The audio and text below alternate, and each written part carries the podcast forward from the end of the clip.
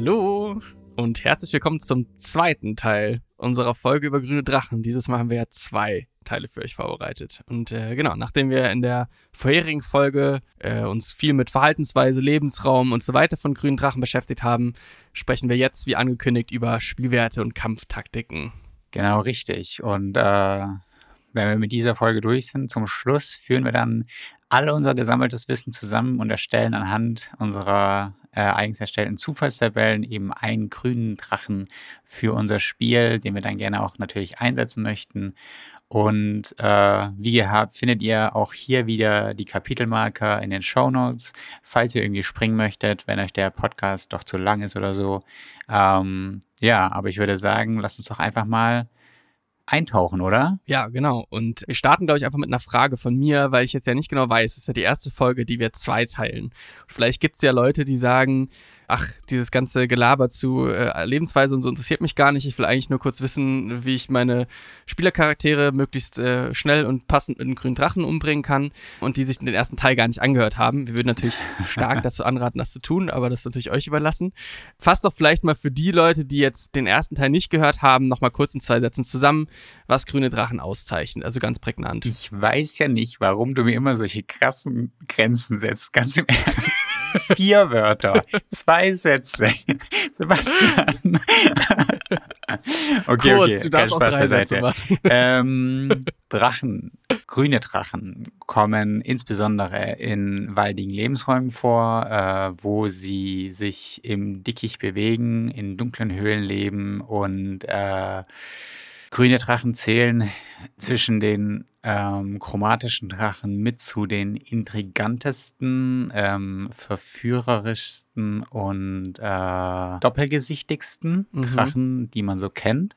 Sie haben gerne die Fäden in der Hand. Sie äh, laben sich an Intrigen und an der Verderbung von vielleicht guten Charakteren, mhm die sie zu einer bösen Tat hinreißen oder zu, zu bösen, ja doch zu bösen Taten hinreißen können. Punkt. Perfekt. das reicht doch schon. Das ist, glaube ich, eine ganz gute Einstellung. Wer mehr wissen will, muss halt Teil 1 hören. Ja, also es waren halt diese, so. diese paar Wörter, die ich jetzt hatte. Ne? Also manipulativ, schmeichlerisch. Passt doch super. Genau. Ja. Genau, äh, ja, Spielwerte, wie gehabt, machen wir ja jedes Mal, dass wir noch die Spielwerte einmal kurz vorstellen. Das ist natürlich jetzt die erste Kreatur, die wir behandeln, die einen deutlich umfassenderen Spielwerteblock hat und dann auch nochmal Kampftaktiken sprechen. Auch die sind ein bisschen kompakt, äh, komplizierter. Grundsätzlich ist zu sagen, dass es auch die erste Kreatur ist, mit der wir uns beschäftigen, für die es fünf verschiedene Machtstufen, in diesem Fall Altersstufen im Prinzip gibt, für die man äh, Spielwerteblöcke findet. Können einmal kurz durchgehen. Also es gibt äh, Spielwerte für, also die werden im Prinzip in fünf Kategorien geteilt, vom Alter her. Einmal gibt es äh, grünen Drachen Nestling, also von 0 bis 5 Jahren ist ein Drache ein Nestling. Einen jungen grünen Drache von 6 bis 100 Jahren. Ausgewachsenen grünen Drachen 101 bis 800 Jahre und uralter grüner Drache 801 bis 1200 Jahre. Das sind die vier Blöcke, die im Monster Manual zu finden sind. Und dann gibt es noch den fünften Block, ein, wir haben es jetzt mal übersetzt als ehrwürdigen äh, grünen Drachen. Great Worm heißt es im Original. Würm ist bisschen komisch auf Deutsch, weil Würm ja eigentlich ein Drache ohne Beine ist äh, in, der, in der deutschen Sprache. Äh, aber das sind im Prinzip die Drachen, die älter werden als 1200 Jahre. Und da findet man eben in äh, Fizbands Treasury of Dragons nochmal einen eigenen Spielwerteblock zu. Also nochmal, ich glaube, weiß nicht, Herausforderungsgrad, weiß nicht, 27, 28, irgendwas absurd hohes, fast 30. Äh, da sind eben nochmal Spielwerte drin. Und wir haben uns jetzt heute entschlossen, dass wir den uralten grünen Drachen vorstellen werden. Also die stärkste Version, die man im Monster Manual findet. Vielleicht, das kann man noch vorwegnehmen, wir werden jetzt gleich nochmal über legendäre Aktionen auch sprechen. Die würden natürlich dann bei allen anderen, also beim grünen Drachen Nestling und beim jungen grünen Drachen entfallen. Ein ausgewachsener Drache hättet ihr auch. Und natürlich wären die Attribute und die Schadenswerte und so weiter entsprechend auch geringer, wenn man einen jüngeren Drachen anfinden würde. Aber grundsätzlich kann man sagen, die Skalierung findet hauptsächlich auf Basis der Werte statt der Zahlen, also Rüstungsklasse, Trefferpunkte, die Attributswerte, die Übungswerte und so weiter, die Angriffsboni, Schadenswerte und so weiter, auf Basis von einzelnen Fähigkeiten, die dazukommen und dann eben legendäre Aktionen, die erst einem ausgewachsenen grünen Drachen zur Verfügung stehen. Soweit erstmal das. Äh, rahmen wir jetzt mal und dann schauen wir mal gemeinsam auf den Spielwerteblock vom uralten grünen Drachen. Silber. Machen wir gleich. Ich muss noch kurz anmerken, ich finde ja ehrwürdiger grüner Drache so geil einfach nur. Also da habe ich sofort eine Frau Malzahn im Kopf. Wirklich. Also das ist der ehrwürdigste Drache, den ich mir gerade irgendwie vorstellen kann. Weil die einfach so dekadent auf ihrem Lehrersessel da hockt und äh, die Höhle. Ja, wir haben ja letztes ja. schon besprochen das passendste Beispiel für einen grünen Drachen außerhalb von D&D. Wenn man sich an irgendwas orientieren will, dann auf jeden Fall an Frau Malzahn. Das ist auch, auch so von der Darstellung her, wie die, wie die gezeichnet ist oder wie sie in der Puppenkiste auftaucht, ist auf jeden Fall Lohnt sich anzuschauen. Nun aber zum uralten grünen Drachen. Ähm, ich habe den, den Statblock vor mir und ich fange jetzt einfach mal an. Du hast schon ein bisschen angemerkt, na, wir machen das ein bisschen, ein bisschen knapper, weil es einfach sehr ausladend ist sonst. Ähm, wir haben einen gigantischen Drachen. Äh, wir hatten das letzte Mal, glaube ich, gemeint, knapp 25 Meter Länge und 25 Meter Spannweite auch, ne? Rechtschaffen böse. Ja. Ähm, hattest du ja auch schon anklingen lassen in der letzten Episode. Gerade bei der jungen Aufzug ja. kommt dieses Rechtschaffende, hast du gemeint, äh, durch. Rüstungsklasse mhm. 21, äh, natürliche Rüstung, knallt schon. äh, Trefferpunkte 385, und eine Bewegungsrate von 12 Meter normal, fliegend 24 Meter und schwimmend 12 Meter. Hatten wir ja auch in der ersten Episode äh, gesagt, dass die eben auch sehr amphibisch sind. Kommt dann später auch nochmal, dass die eben an Luft und, also Luft und Wasser atmen können.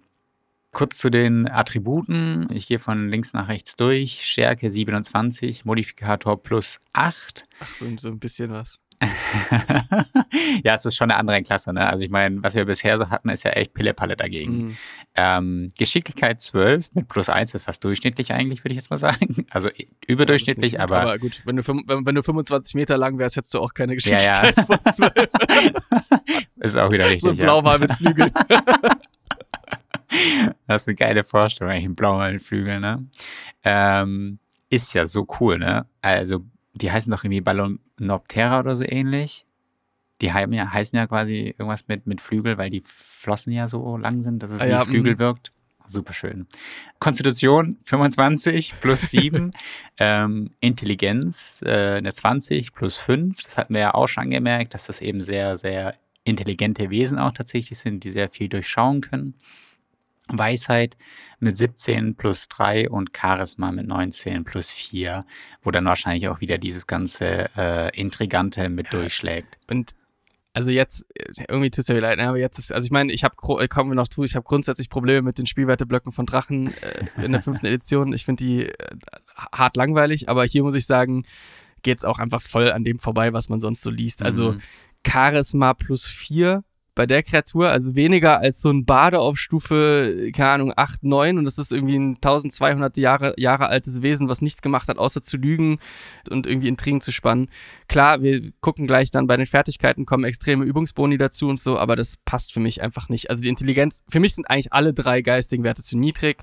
Für eine Kreatur, die sich nur in Wäldern rumtreibt, ist die Weisheit für mich zu niedrig. Also eigentlich, die, man kann sich nicht beschweren über jetzt plus 5, plus 3, mhm, plus 4, mhm. aber wir sprechen jetzt hier über wirklich einen legendären Drachen. Ich würde die hochschrauben. Also dann würde ich, die, die Stärke ist mir noch egal, Konstitution ist sowieso, passt schon irgendwie, aber plus 4 bei Charisma normal. Ich meine, ne, wenn man jetzt letzten Endes guckt, ähm, Übungen, jetzt greife ich ein bisschen vor, sorry, aber Übungen enttäuschen, Übungen überzeugen. Meinetwegen, dass er jetzt in Auftreten vielleicht jetzt nicht irgendwie äh, plus 23 braucht, passt schon irgendwie, aber verstehe ich, also muss ich sagen, verstehe ich nicht mhm. so richtig, wie jetzt ein grüner Drache in Charisma so ein, also ein Fakt. Ja, ja. Versteht mich nicht falsch, plus 4 ist kein niedriger Wert, aber für das, was wir quasi, was man über grüne Drachen so weiß, ist es für, für mich viel zu niedrig. Ja, es macht ja auch, wenn wir jetzt mal das, was wir in der ersten Episode besprochen haben, so, ne, äh, sind nicht unbedingt die, die kräftigsten Kreaturen, die sind irgendwie schmächtiger als auch im Vergleich zu anderen ja. Drachen. Dafür aber halt genau dieses ganze Intelligente, dieses ganze äh, Manipulative, das bei dem grünen Drachen ja eigentlich so eine zentrale Rolle spielt. Und wenn man die die Werte jetzt da vergleicht, dann wirkt es ein bisschen äh, verzerrt eigentlich. Ich weiß jetzt nicht genau, da müsste man wahrscheinlich mal diese Blöcke von einem roten Drachen oder sowas dagegen legen, wie es dann, also wie die verteilt sind, ob die auch einen ähnlich hohen Stärke, Stärkewert haben oder ob man das mal einfach ein bisschen rumtauschen könnte. Ich guck mal kurz, warte mal. Ein uralter roter Drache, ja, Charisma plus 6, Weisheit plus 2, ja. Intelligenz plus 4. Also ein grüner Drache ist intelligenter und weiser, aber nicht charismatischer. Das, ja, hm. weiß ich nicht würde ich anders sehen, aber. Äh, äh, ja, aber ich meine, das ist ja auch gut. Man darf ja über, über solche Sachen diskutieren und äh, da kann man ja dann auch vielleicht ein bisschen rumschrauben, je nachdem, wie man den Drachen bei sich halt dann auch einsetzen möchte. Dann macht man den halt ein bisschen, bisschen in Anführungszeichen schwächer, ne? Oder sowas. Ja. Also ja, kann man ja anpassen. Ich mache mal weiter. Ähm, bei den Rettungswürfen ähm, haben wir Geschicklichkeitsrettungswurf plus 8, beim Konstitutionsrettungswurf plus 14, ja. Weisheitsrettungswurf plus 10 und Charisma-Rettungswurf plus 11. Kann, also, ne, ist es bei den, habe ich jetzt auch nicht im Überblick, aber dieser Konstitutionsrettungswurf spiegelt das auch ein bisschen wieder, dass das mit den Giften so zu tun hat. Ja, ja, auf jeden Fall. Die hohe Konstitution kommt über die, über den, die, die Verbindung zum ja, Gift, würde ich sagen, ja. ja. Dann sind die Fertigkeiten mit Heimlichkeit plus 8, Motiv erkennen plus 10, Täuschen plus 10, Überzeugen plus 11, Wahrnehmung plus 17. Da klingen auch wieder diese Sachen durch, die wir in der ersten Episode besprochen haben. Also diese Wesen, die so riesig sind, aber sich eigentlich so unauffällig durch Stickig bewegen können. Wahrnehmung plus 17 macht ja auch ein bisschen Sinn Sinn, wenn man wieder diese äh, bösen Eichhörnchen sich in den Kopf ruft, die alle Augen überall so haben. Ja, und dann halt ne, Motiv erkennen, täuschen, überzeugen, das sind so diese. Und auch hier wieder verstehe ich es nicht so richtig, ne? Wenn man jetzt, also offensichtlich haben die, hat den Übungsbonus von sieben. Also wenn man jetzt, ne, wenn man jetzt guckt, Geschicklichkeitsrettungswurf plus acht, Geschicklichkeits plus eins, das ist plus sieben, der, der Übungsbonus. Heißt, der hat Expertise in Wahrnehmung, also doppelten Übungsbonus, daher kommt dann quasi aus dem plus drei wird plus 17, passt. Aber warum hat der nicht Täuschen plus 17? Mhm. Und, oder ne, Täuschen sogar, Täuschen müsste ja theoretisch sogar plus, Täuschen ist sogar ein Fehler, ne? Täuschen müsste eigentlich plus 11 auch hier sein. Äh, Täuschen läuft ja auf Charisma. Warum hat er nicht plus 18 in Täuschen und Überzeugen? Also, hätte mein, hätte mein grüner Drache, ehrlich gesagt. Dann lebe ich auch mit einem Charisma-Wert von plus 4, ne? Wenn ich jetzt sage, okay, dann ist er wenigstens bei Täuschen und Überzeugen, aber hm. plus 10 und plus 11 sind hohe Werte, aber Expertise eher im Täuschen als in Wahrnehmung hat für mich ein grüner Drache. So in, also, hm nach allem, was wir in der ersten, im ersten Teil gehört haben. Aber ich will jetzt auch nicht zu so viel meckern, aber es sind so Sachen, wo ich merke, okay, das passt für mich nicht so ganz Wirft auf jeden Fall etwas Diskussionsstoff auf. Aber ist ja auch okay. Muss es ja schon kritisch ausleuchten hier. Und es ist ja absolut berechtigt, was du auch sagst. Und das macht voll Sinn, wenn man sich gerade mal noch diese, dieses, diese, diese Vorgeschichte zum grünen Drachen einfach in den Kopf ruft. Also es lohnt sich einfach, diese Statblocks tatsächlich anzuschauen und äh, sich kritisch mit denen auseinanderzusetzen, das ein bisschen damit äh, in Verbindung zu setzen, wie sich die Kreatur halt auch in ihrem Lebensraum gibt und was diese Kreatur so ausmacht. Ich denke, das wird bei den anderen Drachen wahrscheinlich ähnlich laufen, dass wir da ähnlich diskutieren können über diese Werte, die wir jetzt da ähm, drin haben. Gehe ich mal weiter zu Schadensimmunitäten. Gift und Zustandsimmunitäten vergiftet macht ja irgendwie Sinn. Ja, klar. genau. Sinne, Blindsicht, 18 Meter Dunkelsicht, 36 Meter und passive Wahrnehmung mit 27. Blindsicht ist jetzt was Neues, ne? Das hatten wir bisher, glaube ich, noch nicht.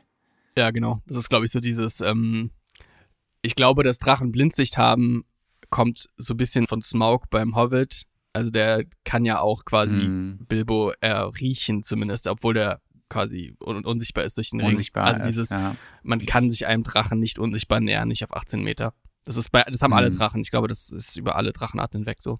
Ja, genau, das meine ich auch. Das ist so eine, so eine generelle Fähigkeit. Also ich weiß noch, dass wir das einmal versucht haben und dann in einen spontanen Kampf mit einem roten Drachen gerutscht sind. Huch. Danke, Barde. ähm, genau, Sprachen, Gemeinsprache, Drakonisch. Das hatte ich irgendwie am Anfang auch gedacht oder gelesen und dachte mir so, naja, eigentlich denke ich mir, so ein Drache, der kann wahrscheinlich eigentlich alle Sprachen sprechen, die er möchte. 1200 Jahre ist er alt. 1200 Jahre und er hat der hat nichts gemacht, außer irgendwie Intrigen zu spannen. Kann mir keiner erzählen. Ja. da sollte stehen Gemeinsprache drakonisch und vier nach Walle Spiel hattest oder so. ja, ja, ja, genau. Also sowas in der Art hätte ich mir jetzt eigentlich auch erwartet. Könnte man ja auch noch ausschmücken, ne? Äh, Herausforderungsgrad 22. Also schon was, was man jetzt nicht irgendwie in einer niedrigstufigen Gruppe vorsetzt. Nö. Also außer man will die Kampagne schnell beenden. ähm, der Drache in der ersten Kampagne da, in dieser Grünes Van Delfa, heißt nicht ja, Grünes, ist, Quatsch. Ist ein, junger, ist ein junger grüner Drache. Ein junger grüner Drache. Okay. Ähm, okay. Genau, amphibisch haben wir gerade schon gesagt. Luft- ja. und Wasser atmen ist ja relativ klar. Und legendäre Resistenzen, das ist auch was Neues, ne? Drei pro Tag. Also der Drache kann halt, wenn er einen Rettungswurf nicht schafft, sich entscheiden, dass er ihn schafft. Ja, praktisch, wenn Manchmal man ganz in einen Wurm verwandelt werden soll oder so. das lässt sich einfach nicht los, ne? Ja, Genauso wenig wie es uns nicht loslässt, dass dieser Wurm hätte vielleicht überleben können, als er aus der Höhe fiel. ja. andere Debatte. Ähm, okay, ich gehe jetzt mal in die Aktion rein und auch die legendären Aktionen. Ich werde ja. jetzt, wie gesagt, dann auch eingangs nicht alles detailliert aus, äh, ausquatschen oder vorlesen wie beim letzten Mal, sondern halt drüber gehen. Es gibt natürlich einen Mehrfachangriff. Also der Drache kann zum einen seine furchterregende Präsenz nutzen, um die Abenteurer zu verängstigen. Und danach kann er eben drei Angriffe ausführen. Eine mit dem Biss und zwei mit seinen Clown. Und da sind wir eigentlich schon bei den Angriffen. Also es gibt einen Bissangriff, das ist relativ logisch, und es gibt einen Clown-Angriff. Ich finde es irgendwie ein bisschen schade, dass es, also vielleicht bin ich da auch in meinem Kopf zu streng mit mir, aber dass es vorgegeben ist, dass es ein Biss und zwei Clown-Angriffe sein müssen. Also es können auch einfach auch zwei Bisse sein, oder nicht? ja, es geht ja ums Balancing, ne? Also wenn man jetzt guckt, der Biss macht halt noch, also macht deutlich mehr Schaden, weil er halt eben noch den Giftschaden dazu macht, beziehungsweise hat weniger Basisschaden, aber mehr, äh, mehr Schaden absolut, weil er noch Giftschaden dazu macht und so. Und das ist mhm. dann halt einfach balanciert. Aber das kann man ey, also ob der jetzt, äh, der könnte meinetwegen, also ein uralter grüner Drache kann auch einfach auf jemand ja, drauf treten. Genau. Und dann mache ich halt aus ja. dem Hiebschaden Wuchtschaden und dann ist es halt äh, meinetwegen mein Clown-Angriff gewesen. Also da würde ich mich auch nicht so dran versteifen. So. Okay, dann gibt es noch einen Schwanzangriff. Ähm, ja. Macht bei der Kreatur einfach auch Sinn. Ja. Hat damit eine große Reichweite. Damit könnte ich mir eigentlich auch vorstellen, dass der halt mehrere Gegner trifft. Ähm, furchterregende Präsenz, wir haben es gerade schon gesagt. Also ähm, damit möchte der Drache erreichen, dass man äh, verängstigt ist, was ihm einfach einen Vorteil einräumt, weil dann halt, äh, ja, muss man halt sich von ihm wegbewegen. Ich würde da jetzt nicht nochmal tiefer eingehen, ja. Also einfach ein, ist ein Rettungswurf, halt, wenn man, wenn man es, wenn man den Rettungswurf geschafft hat, dann hält es also dann ist man für 24 Stunden immun. Effektiv heißt es also, obwohl der Drache mehrfach Angriff hat und da jede, jede Runde furchterregende Präsenz machen kann, effektiv wird das nur in der ersten Runde machen, weil jede ja. Kreatur, die es dann bestanden hat, ja. ist dann halt danach ja. immun. Dann braucht man es auch nicht nochmal zu machen. So. Also. Genau, und dann ist natürlich diese große, große Waffe, die bei allen Drachen so zum Tragen kommt. Der, die Odem-Waffe. Beim grünen Drachen hatten wir ja ganz in der ersten Episode schon gesagt, die Gift-Odem-Waffe eben als einziges Element. Ähm, also ne? Oder im Vergleich, das gibt es bei den metallischen Drachen ja. nicht. Der einzige Drache, der eine Giftwaffe hat, sage ich jetzt mal so rum vielleicht leichter. ähm, genau, und das ist in dem Kegel tatsächlich. Also das gibt ja eine Unterscheidung, ob es eine Linie ist oder ein Kegel ist. Und beim Giftodem ist es eben ein Kegel, ja. ähm, den der Drache ausstößt. Und da muss man eben auch einen Rettungswurf machen. Wenn man ihn schafft, den Rettungswurf, dann ist es eben der halbe Schaden. Wenn man ihn nicht schafft, eben der volle Schaden. Ja, volle Schaden sind ja nur 22 W6. Ist ja kein Problem. Genau. Pille-Palle. Jeder Magier schafft das easy. Ja, genau, vielleicht kann man einfach nur kurz hier noch einmal so ein bisschen einordnen. Effektiv hat man also, das geht jetzt schon Richtung Kampftaktik, aber ich glaube, es passt ja ganz gut rein. Effektiv hat man also drei Entscheidungsmöglichkeiten. Entweder ich mache einen Mehrfachangriff, also furchterregende Präsenz im ersten Zug, danach ist egal. Und dann eben äh, bis Klaue, Klaue. Da habe ich eine kürzere Reichweite als mit dem Schwanzangriff. Also ich habe beim Biss viereinhalb Meter, haben wir auch gesagt, der lange Hals, bei, mhm. den, bei den Klauen drei Meter. Also es ist quasi irgendwo im näheren Umkreis, aber nicht unbedingt jetzt quasi direkt, also mhm. nicht in der Nahkampfreichweite zwingendermaßen von den, von den Gegnern, die ja meistens irgendwie nur auf anderthalb Meter rankommen. Wenn ich das nicht machen kann, habe ich immer noch die Möglichkeit, einen Schwanz zu machen, aber muss dazu sagen, ich kann den Schwanzangriff nur dann machen, wenn ich äh, quasi keinen Mehrfachangriff mache. Also der Schwanzangriff ist kein Teil des Mehrfachangriffes. Mhm. Oder die attraktivste Option äh, ist eben der Gift-Odem, aber das haben wir, da haben wir diese Aufladungsding drin. Also Aufladung 5 bis 6 heißt also, ich muss quasi an jedem, zu Beginn jedes Zuges nochmal würfeln mit einem W6. Wenn ich eine 5 oder eine 6 habe, ist der Odem wieder aufgeladen und dann ist es eigentlich fast immer die attraktivste Version. Ja, weil man halt eben 22 W6 Schaden macht, statt halt irgendwie 2 W10 plus 3 W6 ist auch nicht schlecht, aber ist eine andere Kategorie an Schaden. Auf jeden Fall. Und auch halt nicht bei einer Kreatur, sondern halt potenziell bei 4, 5 oder so. Und wenn man dann so einen Mob hat wie bei uns, ja. der dann immer äh, schön zusammensteht. Immer nett auf einem Haufen. nett auf einem Haufen, so wie man das braucht, dann äh, schlägt so ein Odemwaffe halt auch ordentlich ein. Genau, kommen wir von den normalen Aktionen zu den legendären Aktionen. Äh, du hattest, glaube ich, gemeint, ab dem ausgewachsenen grünen Drachen ja, genau. ähm, haben die Drachen eben auch legendäre Aktionen.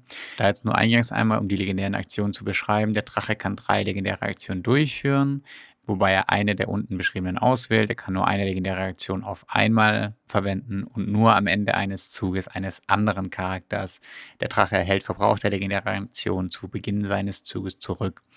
Also kann er eigentlich im Prinzip in einer Runde nach seinem normalen Angriff nochmal dreimal angreifen. Maximal Oder dreimal, genau. Maximal, ja. Genau, und zu den legendären Aktionen ähm, ist einmal das Aufspüren, also der Drache macht halt einen Wurf auf Weisheit, Wahrnehmung, versucht einen, einen Gegner zu, zu finden, ähm, einen Schwanzangriff kann er, kann er ausführen oder eben einen Schwingenangriff. Allerdings kostet der Schwingenangriff zwei Aktionen, sorgt aber dafür, dass die äh, Angreifenden gegebenenfalls äh, den Zustand liegend erhalten, was natürlich auch von Vorteil sein kann im Zukunft, also in den, im weiteren Kampf. Und was da noch dazu kommt, ist eben, dass der Drache ein Stück seiner Flugbewegungsreichweite bei diesem Angriff zurücklegen kann. Ich finde generell irgendwie diese legendäre Aktion, darüber hatten wir ja vorhin ja auch schon gesprochen, so ein bisschen basic, ehrlich gesagt. Ja, also das ist mein größtes Problem. Ich habe jetzt schon anklingen lassen, dass ich jetzt kein großer Fan von diesem Spielwerteblock bin. Ich bin, aber ich glaube, wäre das jetzt, so wie wir es hier sehen, der Spielwerteblock für eine Kreatur, also wäre das jetzt meinetwegen der Spielwert für den Baumhirten oder so, das macht natürlich keinen Sinn, aber dann, weiß ich nicht, wäre das okay. Was ich wirklich echt nicht gut finde, ist alle Drachen, also bei den Edelsteindrachen ein bisschen anders, metallischen Drachen haben auch noch ein bisschen was anderes, aber alle chromatischen Drachen haben im Prinzip denselben Spielwerteblock. Mit dem Unterschied, alle haben mehrfach Angriff mit Biss und Klauen. Mhm. Bei allen macht der Biss quasi noch, also macht der Biss Stichschaden und dann noch ein bisschen Elementarschaden dazu. Also beim roten Drachen halt dann mhm. meinetwegen Feuerschaden statt Giftschaden. Die Würfel und die, die Zahlen unterscheiden sich ein bisschen, aber so vom Feeling her. Alle haben mehrfach Angriff mit fürchterregende Präsenz, Biss und Klauen, also alle uralten Drachen. Alle haben einen Schwanzangriff, den man eigentlich nie wirklich benutzt, wenn man eine Aktion hat, sondern eigentlich immer nur als legendäre Aktion benutzt. Alle haben eine Odem-Waffe, okay, wir haben Kegel und wir haben Linien, hast du gerade gesagt, aber letztendlich haben alle dieses eine Ding. Die mhm. unterscheiden mhm. sich auch quasi in der Form und in dem, im Schaden. Das finde ich noch sogar in Ordnung. Mit der Odem-Waffe habe ich gar kein so großes Problem. Und dann haben alle exakt die gleichen legendären Aktionen. Alle Drachen, also der rote Drache, der blaue Drache, der weiße Drache, der schwarze Drache, haben alle Ausspüren, Schwanzangriff, Schwingenangriff. Und das führt einfach dazu, wir haben eine Kampagne gespielt, wo mhm. viele Drachenbegegnungen vorkommen. Es macht einem als Spielleiter mega schwierig, diese Drachenbegegnungen zu unterscheiden. Und ein Kampf mit einem grünen Drachen sollte sich nicht so anfühlen wie ein äh, Kampf mit einem roten Drachen. Ein Kampf mit einem, also die sollten sich einfach unterschiedlich ja. anfühlen. Und man kann es machen, aber die ganze Arbeit liegt beim Spielleiter oder bei der Spielleiterin. Das nimmt einem dieser Block nicht ab. Und was du meinst, ist natürlich sind diese, also diese legendären Aktionen sind einfach langweilig. So, mhm. Schwingenangriff finde ich sogar noch ganz cool. Das hat coole taktische Nutzen, das hat einen coolen taktischen Nutzen. Ja. Auch der Schwanzangriff ist nicht so verkehrt, zu sagen, okay, haha, du hast gedacht, du bist sechs Meter von mir entfernt und bist dann irgendwie sicher. Hier kriegst du noch einen ab, das ist in Ordnung so. Aber da fehlt der Charakter. Ich krieg aus diesem Block, also wir haben jetzt schon gesagt, dass die Werte für mich zu niedrig sind bei Täuschen, Überzeugung und so weiter. Mhm. Ich kriege aus diesem Block nichts von den Charakteristika aus von dem grünen Drachen quasi wirklich raus. Mir fehlt die Kontrolle von Pflanzen magisch, mir fehlt die Kontrolle von Waldtieren magisch, mir fehlt mhm. das Manipulieren, das Beeinflussen. Also dann lass den Schwanzangriff raus und mach stattdessen, keine Ahnung, der Drache kann in Zaubereinflüsterung als legendäre Aktion mhm. wirken. So, und dann, da, dann kriegst du dem auch einen Charakter rein. Das hat dann eben nur der grüne Drache, das hat kein roter Drache, das hat kein blauer Drache. Also ich werde in Zukunft, wenn ich grüne Drachen verwende, immer das stärker anpassen weil ich einfach finde, dass es halt schade ist, wenn das sich alles so gleich anfühlt. Man kann mit diesen Spielwerten, das muss man sagen, man kann mit diesen Spielwerten sehr treu die Drachen darstellen und auch sehr mhm. die Begegnung sich sehr unterschiedlich anfühlen lassen. Aber es ist schwierig und es ist halt wieder eine dieser Zusatzaufgaben, die man als Spielleitung dann während eines Kampfes quasi immer noch weiter, quasi man hat so viele Sachen, die man managt, während man kämpft. Das muss ich dann immer noch weiter berücksichtigen und ich fände es schöner, wenn die Spielwerte das besser darstellen würden. Hm. Ja, also ich finde das auch super was du gerade gesagt hast, so dass man diesen, diesen, mit diesen legendären Aktionen eigentlich dem, dem jeweiligen Drachen nochmal so ein bisschen Charakter verleihen kann. Ja. Sei es jetzt irgendwie durch irgendwelche Illusionszauber oder durch irgendwelche ähm, so, so einflussnehmenden Zauber halt, ne? Keine Ahnung dass er halt versucht, irgendwie Leuten was einzuflüstern oder so Geschichten. Oder halt, was du auch gesagt hast, diese äh, Sache mit irgendwelche Tiere zu Hilfe rufen, irgendwelche Waldwesen zu, zu Hilfe rufen.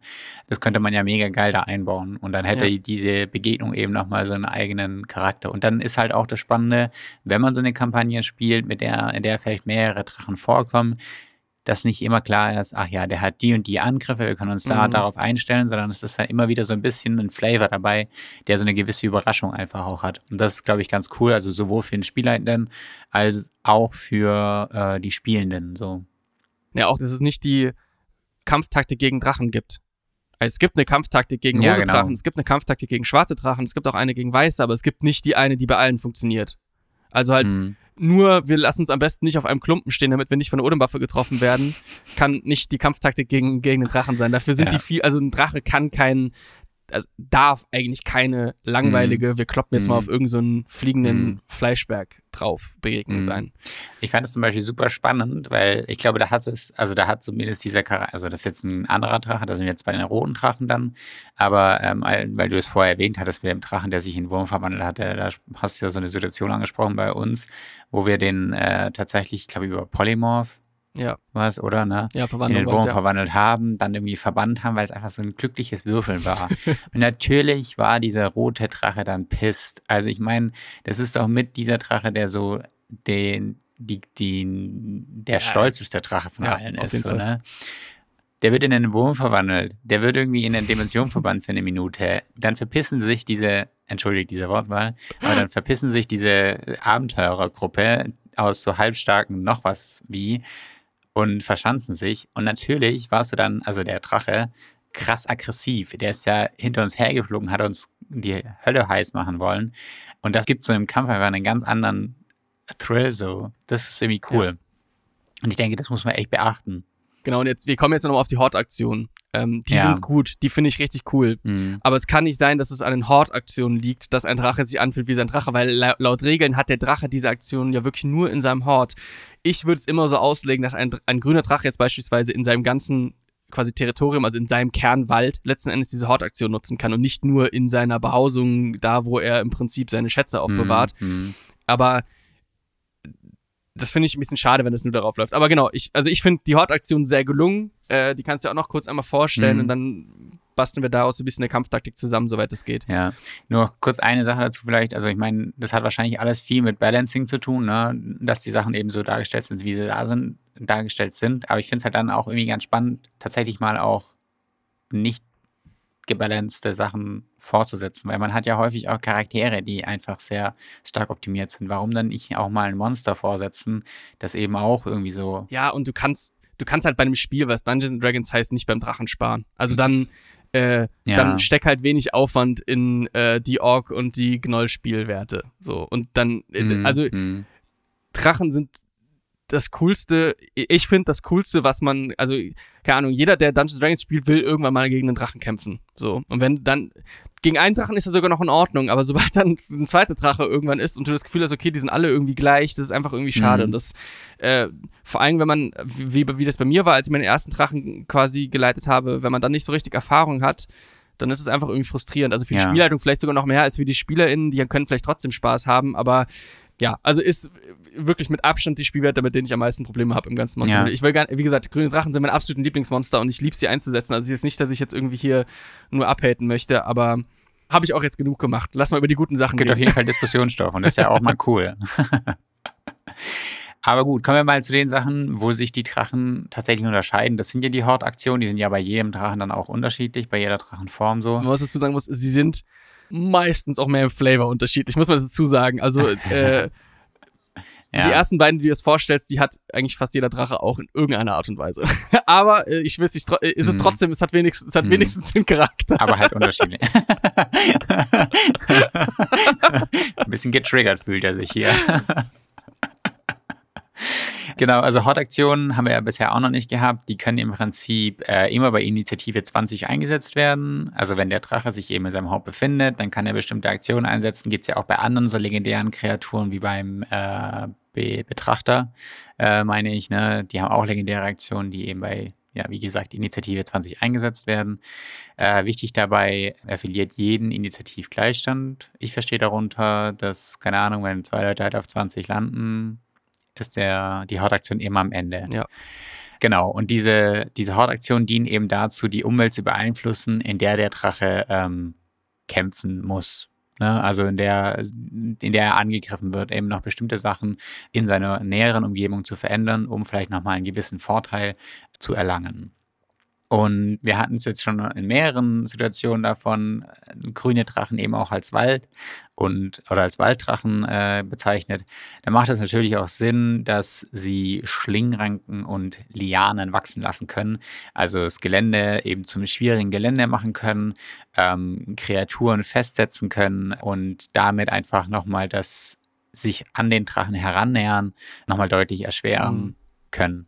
Das mal als erste, als erste Hortaktion. Es gibt dann noch eine andere Möglichkeit. Der grüne Drache kann eben eine Mauer aus ähm, so einem Dickicht äh, wachsen lassen, das natürlich mit zahlreichen Dornen durchsetzt ist. Das hatten wir auch in der ersten Episode, glaube ich, angemerkt, dass äh, wenn die mhm. Drachen irgendwo ja. was sprießen lassen, dass es eben häufig dornig ist und dass es eben häufig, man sieht es ja selbst an den Darstellungen von Drachen, dass die selber auch sehr spitz und äh, stachelig sind, diese Dornenwand hat nicht nur den Sinn davon, äh, die Sicht zu blockieren, sondern es hat eben auch den Effekt, dass wieder Kreaturen verlangsamt werden, also sich das an den Drachen herannähern wird schwieriger. Wenn man sich hindurch bewegt, dauert das eben sehr lange, es ist sehr aufwendig und zusätzlich verursacht diese Dornenwand eben auch noch Schaden. Und dahin durchzukommen, erfordert einfach einen, einen, äh, einen, eine hohe, einen hohen Zeitaufwand. So. Natürlich ist so eine Dornwand wie alle Pflanzen empfindlich gegen äh, bestimmte Schadensarten, Pokémon. also Feuer. ähm, Die Debatte fangen wir jetzt nicht an. Ich wurde lang genug darüber. Hast du mich lang genug aufgezogen. ähm, genau, aber natürlich auch bestimmte Resistenzen, also zum Beispiel gegen Wucht oder Stichschaden und eine Immunität gegen psychischen Schaden. Das ist halt einfach eine Hecke. Also ich meine, ähm, ja, es macht Sinn, das ist kein lebendes Wesen. Genau, wenn der Drache stirbt, ist jetzt bei beiden Sachen so, ne? Also die, die Wurzeln, die Ranken, um das Gelände zu, zum, zum schwierigen Gelände zu machen, verdorren, wenn der Drache stirbt. Genauso geht die Mauer eben zurück, wenn der Drache stirbt. Und ebenso geht die Mauer zurück und die, diese Ranken gehen zurück, wenn der Drache die Hauptaktion nochmal verwendet. Also er kann die ja jede Runde bei Initiative 20 verwenden. Ja. Wenn er sie aber nochmal woanders anwendet, dann äh, geht der erste ein, gehen die am ersten Einsatzort im Prinzip wieder zurück. Ja. So dass es nicht so einen flächendeckenden Effekt gibt. Genau, die letzte Hot-Aktion, die es noch gibt, äh, hier beim Grünen Drachen, ist eben so ein magischer Nebel. Ähm, ich finde den irgendwie super cool. Den kann der Drache eben um eine Kreatur entstehen lassen. Mhm. Und äh, diese Kreatur muss dann einen Weisheitsrettungswurf machen, um nicht vom Drachen bezaubert zu sein. Und das finde ich irgendwie einen mega geilen Effekt weil das so ein bisschen das anspielt, ähm, was, was den Drachen so ausmacht. Ich hatte irgendwie auch, keine Ahnung, in einem, in einem Wald, da ist man mhm. häufig auch mit Nebel so vertraut oder dann sind irgendwelche giftigen Dämpfe irgendwo. Und gerade dieser, dieses, dieser, dieser magische Nebel, der vielleicht auch so ein bisschen dein, den Geist verzerrt, finde ich eine coole Aktion, also eine Hortaktion. Ja. Das sind eigentlich die drei Hauptaktionen, also Ranken und Lianen, um ein schwieriges Gelände zu machen, eine Mauer aus verworrenem Gebüsch, um die Sicht einzuschränken oder um auch die Durchgängigkeit zu erschweren und dieser magische Nebel, der einen eben so ein bisschen bezirzen ja. kann. Genau. Ja, passt, finde ich ganz gut vor allen Dingen halt wirklich so dieser Kontext mit Pflanzenwachstum, Bezauberung, da könnte man auch überlegen, ob man es halt mit Nebel machen möchte. Passt, wie du sagst, quasi so äußerlich, glaube ich, ganz gut. Könnte aber auch einfach nur sein, dass der Drache einfach nochmal irgendwie was sagt und das nochmal so ein bisschen was loszulösen. Aber das zeigt halt eben so ein bisschen diese Magie des Drachen, die nicht nur auf den Drachen und seine Flugfähigkeit beschränkt ist, mhm. wie wir im ersten Teil besprochen haben, sondern halt wirklich einfach auch äh, quasi sich in der Umgebung äußert. Gut, hast du noch irgendwelche Fragen ähm, zu den Spielwerten oder irgendwas, das du noch anmerken magst? Boah, Alter, wir haben gerade so viel diskutiert ähm, über die Spielwerte. Mm, mm, mm, Was ich spannend fände irgendwie, wäre tatsächlich noch, äh, weil es, glaube ich, in keinen der äh, Angriffe auch vorkommt, ähm, dass er halt ein Opfer vergiften kann. Ja, also das ist, ist ja irgendwie oft so, so geregelt, dass es einfach Giftschaden, entweder du wirst vergiftet als Zustand oder du hältst Giftschaden. Es gibt, glaube ich, ich weiß nicht, ob es überhaupt irgendwas gibt, wo ja. beides gleichzeitig passiert. Mhm. Das finde ich irgendwie spannend, weil ähm, doch, bei den Wyvern, glaube ich. Das kann sein, ja. Ich glaube, da kannst du, musst du auch einen Konstellationsrettungswurf machen und dann, aber ist ja auch dahingestellt, ne? Also, weil das fand ich jetzt irgendwie spannend, weil es ist so ein Wesen, das komplett auf Gift ausgelegt ist. Und da könnte man eigentlich fast erwarten, dass man halt auch vergiftet werden kann. Ja. Oder zumindest, dass man diesen Nebel vielleicht nochmal dahin auch abändern könnte, dass man halt statt einem Nebel so ein giftiges Gas tatsächlich macht, das aus dem Boden austritt, was vielleicht nochmal dieses Bezaubern und Vergiften ähm, in den Fokus stellen würde. So. Aber ja, also an und für sich äh, sonst keine Fragen. Können gerne weitergehen, weil ich bin tatsächlich gespannt darauf, wie man so einen Drachen äh, dann auch spielen kann. Also gerade, wir haben schon ganz viel über Drachen jetzt gelernt und wie intrigant und was auch immer die sind. Es ist ja dann schon irgendwie interessant, so mit ne, der Vorbereitung, die man in so eine Kampagne steckt oder auch in so eine Begegnung, so eine Drachenbegegnung, wird man wahrscheinlich tendenziell schon sehr stark planen. Keine Ahnung, so eine gespielt, mhm. tausend Jahre alte Kreatur dann halt auf, auf, auf das Spielfeld zu bringen und seinen, seinen Abenteuern da fortzusetzen. Deswegen bin ich mal ganz gespannt, was du uns da berichten kannst. Genau, Kampftaktiken. Ähm, ich glaube, man könnte jetzt hier eine halbe Stunde, dreiviertel Stunde, Stunde reden, um das quasi umfassend zu machen. Ich versuche mal so ein bisschen die Grundlagen für mich zusammenzufassen. Also bevor man jetzt wirklich auf die konkreten Spielwerte nochmal schaut, erstmal noch so ein bisschen die Verbindung von dem, was wir im Teil 1 über Drachen gelernt haben. Mm, wir wissen, ein grüner Drache hat, also A, patrouilliert er selbst in einem, äh, in einem Waldgebiet, was, äh, in dem er keine Spuren hinterlässt, in dem er extrem heimlich vorgehen kann und B, hat er in, der, in Form von kleineren Tieren eben überall Spione. Das heißt, eigentlich zumindest in seinem Territorium ist es fast unmöglich, einen grünen Drachen zu überraschen. Ich würde sagen, im Prinzip komplett unmöglich. Ein grüner Drache würde zum Beispiel im Unterschied zum schwarzen Drachen, nie ohne Plan und ohne möglichst viele Informationen äh, Spielercharaktere angreifen, die sich in seinem Territorium bewegen. Das heißt, der grüne Drache wird die über Tage, vielleicht sogar Wochen im Prinzip beschattet haben, Informationen beschafft haben und im Prinzip weiß der grüne Drache alles über die Charaktere und auch, wenn man jetzt mal Metagaming geht, deren Spielwerte, was du als Spieler da auch weißt. Das heißt, er weiß, wer ist der Paladin, der weiß, wer ist der, wer ist der Magier, der weiß auch, was, was für Zauber der Magier kann. Du kannst im Prinzip in den Kampf unfair reingehen und einfach sagen, okay, ich habe die Zeit, ich weiß, was den, ich weiß, was die, was, was in der nächsten Sitzung passiert. Ich weiß, die kommt, da kommt ein grüner Drache.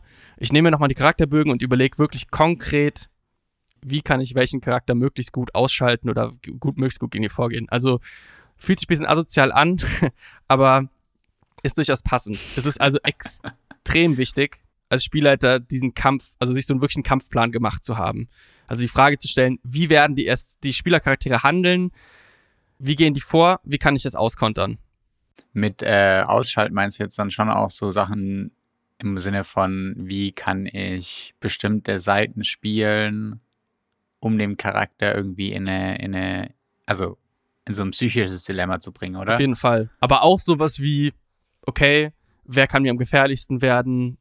äh, wer vielleicht am wenigsten, mhm. wer ist wofür anfällig, aber auch so Sachen wie, wer ist jetzt der, wer, wer hat eine gute Gesinnung, ne? also we, auf, auf, bei wem macht's mir, macht's, mhm. bei wem, wen kann ich, wen kann, bei wem macht eine, Korru eine Korruption am meisten Spaß, so, äh, so die mhm. Ebene.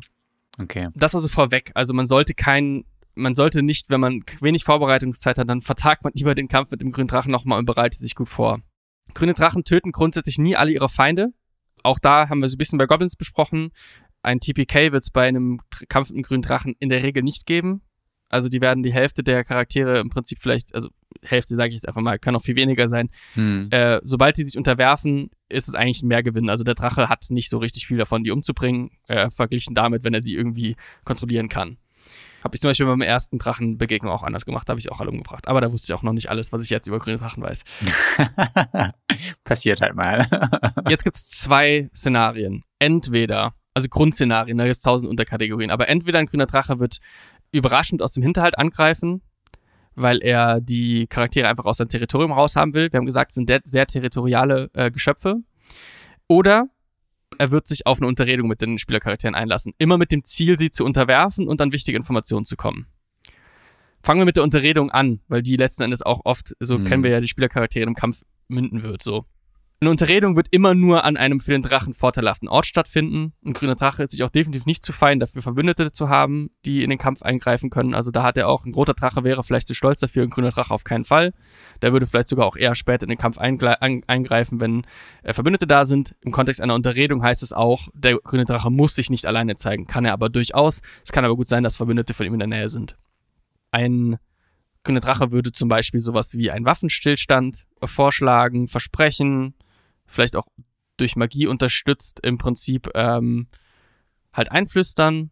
Das natürlich nicht ernst, das muss nicht ernst gemeint sein, aber ist ja eine gute Lüge. Kann halt sowas sagen wie, naja, also ne, der wird sich ja nicht kleiner machen, als er ist. Er würde jetzt halt sowas sagen wie, keine Ahnung, äh, so, wir könnten jetzt kämpfen, aber ich, äh, ich weiß, wer ihr seid. Äh, ich würde den Kampf gewinnen, aber würde danach verletzt sein und anfälliger sein für meine anderen Feinde. Würde herausgefunden haben, was die Charaktere eigentlich dort genau wollen. Also warum sind die Charaktere gerade meinem Territorium, was haben die für Ziele und dann eben entsprechend auch verheißungsvolle, teilweise leere Versprechungen machen. Der Trick bei dem grünen Drachen ist ja immer, dass du nicht immer lügen kannst, ne? Du kannst doppeldeutig sprechen, das kannst du immer machen, aber wenn du immer lügst, dann glaubt dir keiner mehr. Das heißt, genau diese Balance zu finden, quasi zwischen, mhm. wann komme ich noch gerade so mit einer Lüge durch und wann muss ich vielleicht auch irgendwie anders auftischen. Das auf jeden Fall. Und potenziell dann auch während der Unter Unterredung auch von der Positionierung Feinde eben in eine nachteilige Situation locken. Also immer auch während der Unterredung quasi in der Vorbereitung eines Kampfes, der potenziell kommen kann.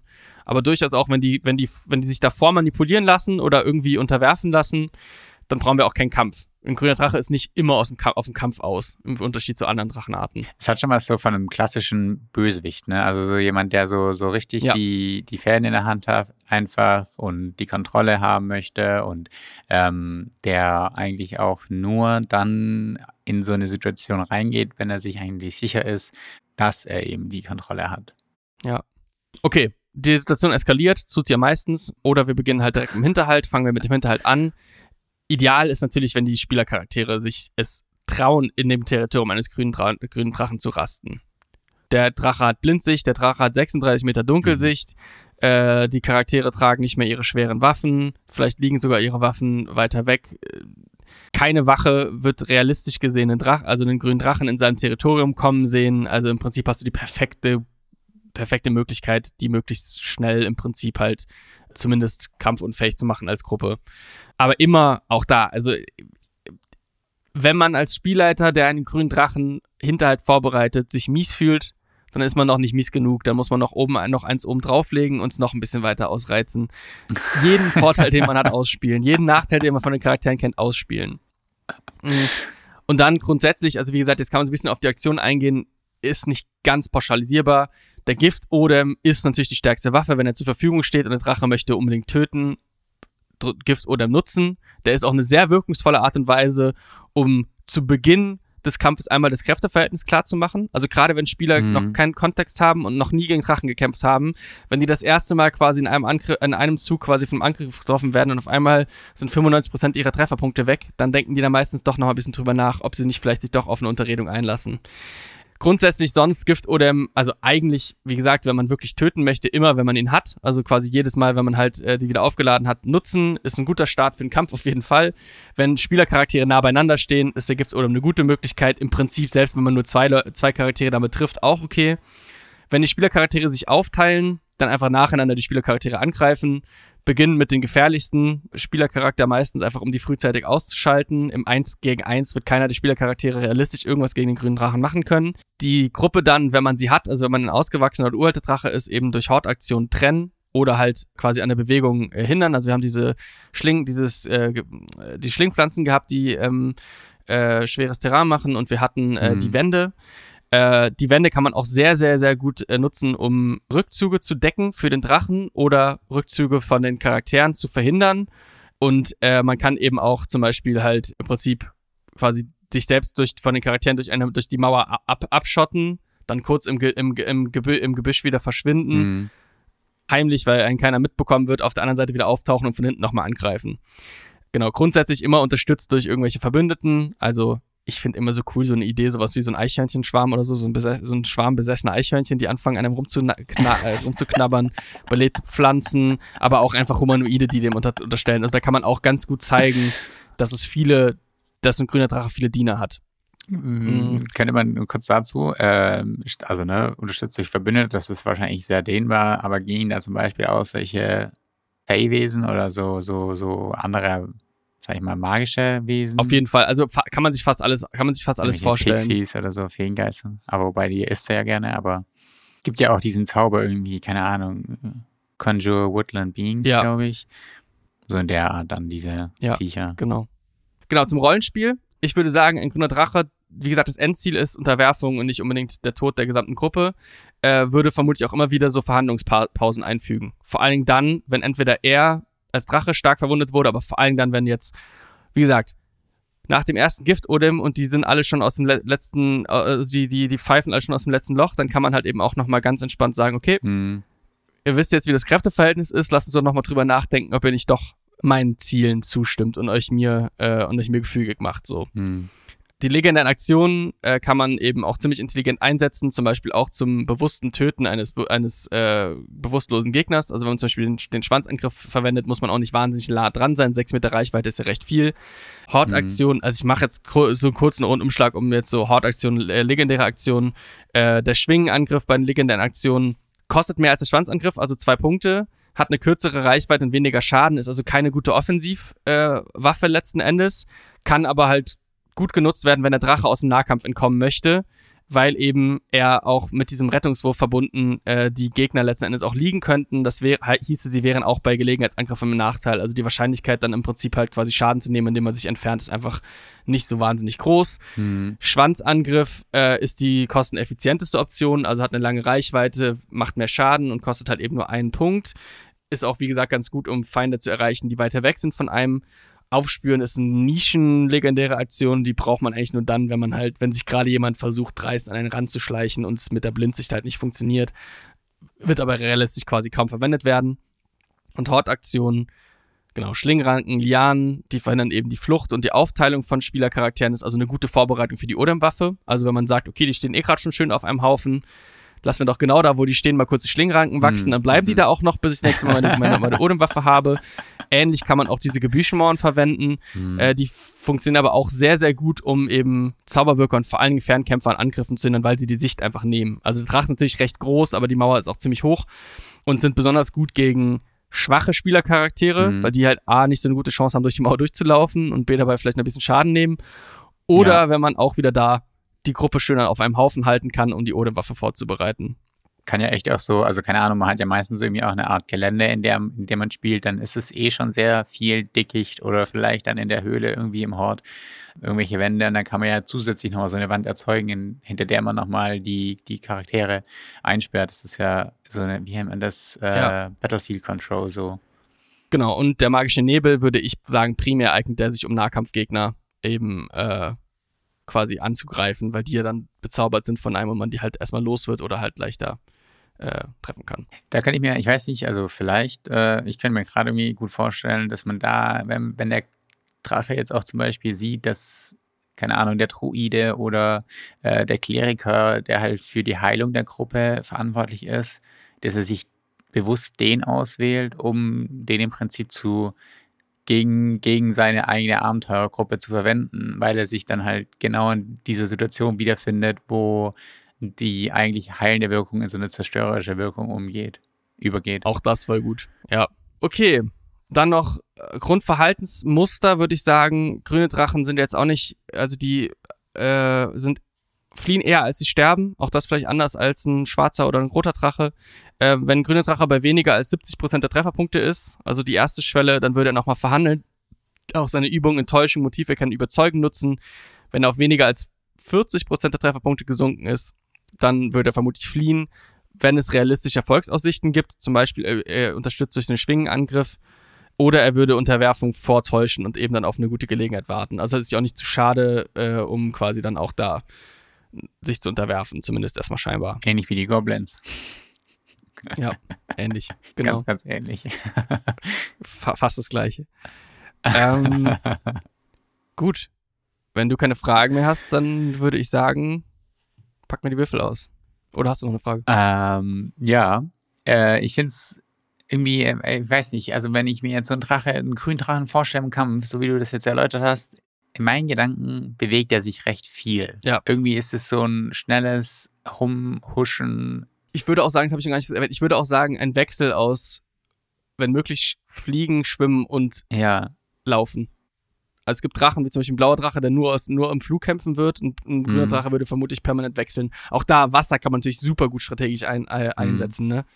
Äh, weil die Charaktere nicht schwimmen werden können und die werden den Drachen auch nicht mehr sehen, wenn der so im Tümpel verschwunden ist. Ist halt auch super geil, wenn der in irgendwie so einer Höhle drin ist in seinem Hort und dann hat man irgendwie da so, äh, keine Ahnung, so einzelne Tümpel, die halt unterirdisch vielleicht miteinander verbunden ja. sind, wo er dann ja. einfach so eine krasse ja. Kontrolle hat, einfach nochmal überall aufzutauchen. Also deswegen finde ich diese Bewegung bei dem einfach auch super spannend. Ja, aber gucken wir mal, was unser Drache macht, oder? ja, auf geht's. Und ich glaube, ich würde sogar fast wieder, so ein bisschen wie wir das bei den Grottenschratten gemacht haben, äh, weil es ja kein Geheimnis ist, dass ich äh, voll on the Minen von Van Delfer vorbereite, auch einfach nochmal auf, auf, den jungen grünen Drachen ja. äh, zu sprechen kommen, der mein erster TPK war als Spielleiter. Muss ja nicht nochmal werden, aber mal gucken. Wie früh war das denn in der Kampagne dann? War das schon fortgeschrittener oder war das sind die einfach ja, sehr gut, frühzeitig waren halt, dahin war gegangen. Halt, waren halt neue SpielerInnen, die halt gedacht haben, wir sind Stufe 3 und äh, wir können es halt mit einem grünen Drachen anlegen. Ging halt nicht so gut. Also es ist nicht allein deine Schuld gewesen. Ja, beides. ich weiß nicht, was die anderen sagen würden. Schön, schön. Ähm, hast du Würfel parat, Silvan? Klar doch. Ja dann. Vorbereitet. Wie immer. Zweimal ein W6 für hohes und niedriges Attribut. Fangen wir mit dem hohen Attribut an. Eins. Eins. Uh, Stärke. Puh, okay. Ganz schön, ganz schön äh, stark. Würfel nochmal fürs niedrige Attribut. Vier. Intelligenz. Mm. Oh. Das ist jetzt sehr, sehr, sehr kritisch. Wäre fast besser, wenn man es tauschen könnte. Ja, ich ne? glaube, hier würde ich das erste Mal, seit wir, das erste Mal, seit wir das machen, würde ich den Joker verwenden und würde fast einfach sagen, wir tauschen, wir tauschen die Werte einfach. Ja. Hm. Also ich würde sagen, ja, das, nee, das, ich habe da kein, ich habe keine Lust auf einen starken, dummen Drachen. Ja. Lass uns lieber einen besonders intelligenten, ja. nicht ganz so starken Drachen machen. Ja, bin ich dafür. Ähm, du hast gerade okay. schon gesagt, junger Drache, ne? Ja, genau. Jetzt haben wir hier, das muss man vielleicht auch noch kurz erklären, wenn ihr die Tabellen irgendwann selbst verwenden wollt. Ist ja ein bisschen schwierig, wenn man jetzt äh, eine große Bandbreite an, an, an, an mächtigen Kreaturen hat, also vom, oder Mächte-Skala letzten Endes. Wir haben uns jetzt darauf geeinigt, äh, dass wir einen Alterskoeffizienten quasi jeweils im Alter zuordnen, der später auch bei den Merkmalen nochmal auftauchen wird, damit man eben ein Merkmal schreiben kann, was sowohl für einen Drachennestling als auch für einen uralten grünen Drachen eben funktioniert. Könnte man also entsprechend hier würfeln. Faktisch wird man vermutlich nie in der Situation sein, auszuwürfeln, ob der Drache, den man in der nächsten Sitzung jetzt einsetzt, eigentlich ein urter Drache ist oder ein Nestling. Ähm, insofern würden wir das ja auch nicht machen. Wir wüssten, es wäre ein junger Drache. Wir wissen auch, dass es ein männlicher Drache ist. Das steht beides im Modul drin. Und wir haben jetzt entsprechend einen Alterskoeffizienten von zwei äh, für den jungen Drachen. Können wir also mitnehmen. Wir wissen also, wir haben einen intelligenteren, schwächeren, jungen, männlichen, grünen Drachen und würfeln jetzt noch ein W8 fürs Aussehen. Und sofort. Mhm. Vier. Geil. Zwischen den ja, Schuppen des Drachen wächst Moos und andere Pflanzen. Uh. Ich finde, das ist so cool. Also ich finde, das ist einfach nochmal dieses ganze... Mega geil. Der ganze Flavor von dem Drache eingepackt. Mega gut. Mhm. Noch ein W8. Sprecheigenart. Noch eine 4. Noch eine 4. Uh. Die Worte des Drachen hallen telepathisch in den Köpfen der Zuhörer wieder. Auch irgendwie geil, ne? Also ich meine, das... Äh Du hast erst, du hast erst die Stimme quasi normal und dann hast du danach zeitversetzt, aber ohne eine Richtung, also wirklich nur in deinem Kopf ein Echo. Finde ich irgendwie cool. Macht auch so ein bisschen Sinn bei diesem, also weil er ja so, so ein tendenziell so redegewandt ist und manipuliert. Ja, ja, also dadurch, dass ich meine, was hat, jetzt müssen wir gleich mal nachgucken, was denn Spielwerten nachgucken, was ein junger Drache so hat, aber der wird ja dann nicht ganz dumm sein, mm, auf jeden Fall. Mm. Vermutlich intelligenter als unser uralter Drache, den wir eben angeguckt haben. stärkstes oder ausgeprägtestes Persönlichkeitsmerkmal, ein W6? Rate. Noch eine 4? Ja. oh, das ist nicht gut für meine Spielercharaktere. Vorsicht, lasse nur die am Leben, die du sicher kontrollieren kannst. Uh, das wird tricky. naja, wenn die Stufe 3 sind, dann kann man die auch gut kontrollieren. okay, und jetzt machen wir noch das worauf ich mich am meisten freue. Ein W6, ein Merkmal, irgendwas, was nochmal dem Drachen ein bisschen mehr Charakter gibt, als das, was wir eben vorgestellt haben in Spielwerten. Vielleicht gibt es diesmal was anderes. Mhm. Eine Eins. Eine Eins. Mhm. Giftige Dämpfe. Jede Kreatur, die ihren Zug innerhalb von AK mal 1,5 Metern, also in unserem Fall 2 mal 1,5, also 3 Meter um den Drachen beginnt, erleidet AK W4, also 2W4 Giftschaden. Was ich daran tatsächlich sehr geil finde, ist, das könnte so ein Attribut sein oder so ein Merkmal sein, das halt insbesondere bei jungen Drachen vorhanden ist, das sich aber mit dem Alter verliert. Also wie so eine Art Schutzmechanismus. Ja, das ist eigentlich auch, das ist eigentlich eine coole Idee, dass das so ein angeborener Schutzmechanismus ist, ne? Genau, ja. Um vor Hügelriesen geschützt zu sein. Also ich finde, eigentlich passt das alles super gut zusammen, weil Vorsicht, ne, wenn der vor allem auch vielleicht körperlich nicht ganz so stark mhm. ist wie normal, dann muss der vielleicht auch tatsächlich einfach so ein bisschen, kann, kann sich körperlich nicht ganz so gut wehren wie andere grüne Drachen vergleichbaren mhm. Alters. Ähm, passt also irgendwie ganz gut zusammen. Ich finde die Intelligenz und dieses quasi Wiederhallen von den, äh, von den Worten oder ne, so dieses, diese, diese mhm. rhetorische Besonderheit, die passt auch irgendwie gut zusammen. Mhm. Gut, ich meine, zwischen den Schuppen wächst Moos, das äh, passt eh, glaube ich, ganz gut. Und dann, genau, die Idee finde ich auch eigentlich ganz cool, dass man da sagt, dass das irgendwie sowas ist, was vielleicht wirklich halt mit dem Alter vielleicht sogar irgendwann nachlässt oder zumindest sich irgendwie verändert in der Art und Weise. Ist ja auch nochmal so ein, passt vielleicht auch zu diesem, also so eine passive, passives Ding passt vielleicht auch zu dem, äh, zu diesem Vorsichtigen. Der hat doch Pflanzen auf sich wachsen. Oh, der hat giftige Pflanzen auf ja, sich wachsen Mann. lassen, die diese Dämpfe ausscheiden. Ist doch klar. Natürlich. Ja, also ich meine, es, es, kann ja trotzdem sein, dass sich das verliert und sowas, dass das so ein Schutzmechanismus ist. Macht alles voll Sinn, wenn man so überlegt, okay, er ist ein bisschen schwächer, ähm, vielleicht muss er sich irgendwie anders schützen, vielleicht hat er tatsächlich auch, ist ja schlauer, äh, irgendwelche bestimmten Pflanzen auf sich wachsen lassen, die ihm halt oh, nochmal einen zusätzlichen Schutz selbst, geben. selbst hervorgezogen. Ja, genau, so eine Art äh, mm. Minigarten. Aber das finde ich irgendwie ganz cool. Okay, und dann machen wir als letztes Ding noch. Wir wissen, der Drache heißt im Modul Giftfang, aber ich finde eigentlich ganz cool, Drachen haben ja meistens auch noch so einen richtigen drakonischen Namen. Also einen, der keinen, der sich nicht in Gemeinsprache übersetzt. Oder vielleicht ist es die mhm. Übersetzung, aber ähm, da haben wir in Fistbands haben wir dazu eine Tabelle. Oder ja, eine, ja, doch eine Tabelle. Mhm. Ich bräuchte von dir, machen wir mal drei Würfe auf dem W20. Drei auf dem W20? Ja. Okay, der erste kommt. 18. 18? Mhm. Die erste Silbe ist Uma, U-M-E-R. Die zweite Silbe? Zehn. Lo oh Gott, Lothtor, also L-O-T-H-T-O-R. Uma Lothtor und jetzt noch eine? Sechs. Sechs. Eir, also E-I-R. Ume Lostoreir. Oder so. Ist es ein Wort dann? Das ist ein Wort, ja. Genau, das ist der drakonische Name von Giftfang, unserem Drachen. Uma Lostor Eir. Muss man noch ein bisschen üben, bevor man das in der Sitzung sagt. Klingt eigentlich ganz geil. Ja, ne? Okay, fassen wir zusammen. Also, schwächerer grüner Drache, der diese Schwäche aber durch Intelligenz aufzufangen weiß. Äh, jung, männlich. Zwischen den Schuppen hat der Drache sich Moos und andere giftige Pflanzen gezüchtet, die giftige äh, Spuren oder sowas aus, ähm, ausschütten und dadurch ihm so eine giftige Aura um ihn rumgeben. Er ist natürlich damit dagegen vollkommen immun. Wenn er spricht, hallen die Worte, das ist quasi Teil der Drachenmagie, hallen die Worte telepathisch in den Köpfen der Zuhörer wieder. Vielleicht auch auf Grundlage der geringeren Schwäche ist er sehr vorsichtig und lässt eigentlich nur diejenigen am Leben, von denen er ganz sicher ist, dass er sie auch sicher kontrollieren kann. Finde ich gut. Darauf kann ich auf jeden Fall aufbauen. ja, ich finde, das mega nicer Drache. Macht auch nochmal Spaß und ist vor allem dann auch nochmal Spaß für so, ne, im Nahkampf. Ich finde das halt auch immer einen coolen Flavor, wenn, wenn man äh, das für Nahkämpfer nochmal irgendwie einen anderen Tralle hat, so. Es fängt vor allem ganz gut, also der wird ja effektiv im Nahkampf viel weniger Schaden machen, ne? Mit, also da, allein dadurch, dass sein Stärkemodifikator mhm. quasi um, äh, um zwei gesunken ist, wird der geringere Chancen haben zu treffen und dann auch weniger Schaden machen. Und das fängt er eigentlich ganz gut, also auch so vom Balancing mhm. her, fängt er das ganz gut durch diese Gifting-Dämpfe auf. Hm, hm. Mega nice. Als wäre es vorprogrammiert gewesen. Außer beim Hauptgoblin.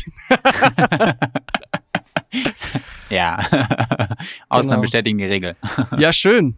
Dann ähm, sind wir, glaube ich, am Ende. Und äh, drei bis vier Worte zu Grünen Drachen hast du letztes Mal schon gesagt. Von daher bleibt uns hier auch nur der Dank an euch. Wie letztes Mal wenn ihr irgendwelche Fragen, Anmerkungen, Kommentare habt, wendet euch gerne an uns. Wir freuen uns, äh, von euch zu hören und auch mit euch zu sprechen. Und ja, ich hoffe, ihr hattet irgendwie trotz der doch wieder beachtlichen Länge dieser Doppelfolge, wenn man sie jetzt zusammennimmt, äh, Spaß und ihr konntet viel mitnehmen und äh, hier vielleicht nochmal ganz besonders versucht, äh, auch im Sinne einer schlüssigen Art und Weise so grüne Drachen zu spielen, versucht nicht alle eure Spielercharaktere zu töten, wenn der grüne Drache kommt. Danke, dass du es diesmal spezifiziert hast. Danke dir, Silvan. Nee, auch dir ganz herzlichen Dank an, an, an, an ne, nochmal an dich. Es war super spannend tatsächlich. Ich habe richtig viel gelernt jetzt auch. Und ich hoffe, dass alle Hörerinnen und Hörer da ebenfalls was mitgenommen haben und äh, freue mich, wenn es da irgendwie Feedback gibt. Danke an alle. Bis bald. Macht's gut. Bis zum nächsten Mal. Genau. Ciao, ciao. Danke, ciao.